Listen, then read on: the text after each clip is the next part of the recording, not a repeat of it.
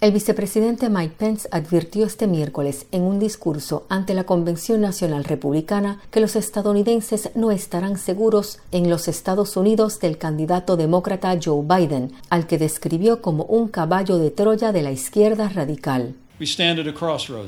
Él dice que el país se encuentra en una encrucijada que el presidente Trump ha colocado al país en el camino de la libertad y la oportunidad y que Joe Biden lo pondría en un camino hacia el socialismo y el declive y que no dejarán que ello ocurra. Asimismo, promocionó el sólido historial de Trump en la economía antes de que golpeara la pandemia de COVID-19 y sus continuos esfuerzos para reavivarla. Pence aludió a la violencia en las calles de Kenosha, Wisconsin, el último foco de protestas raciales, diciendo que tiene que cesar. Las protestas estas estallaron después de que la policía le disparara siete veces por la espalda a Jacob Blake, un afroamericano quien permanece grave en el hospital y que podría quedar parapléjico.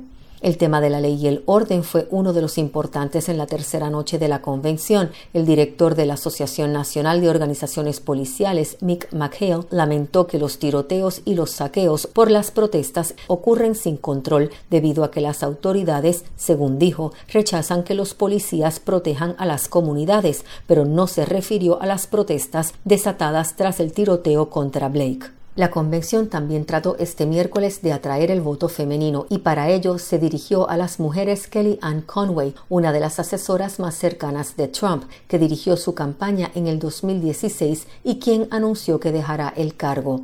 Ella señaló que durante décadas Trump ha elevado a las mujeres a puestos de responsabilidad en los negocios y en el gobierno y que insiste en que tengan igualdad con los hombres. Las mujeres son el electorado que según las encuestas el mandatario es está perdiendo. Desde Washington para Radio y Televisión Martí les habló Michelle Sagué.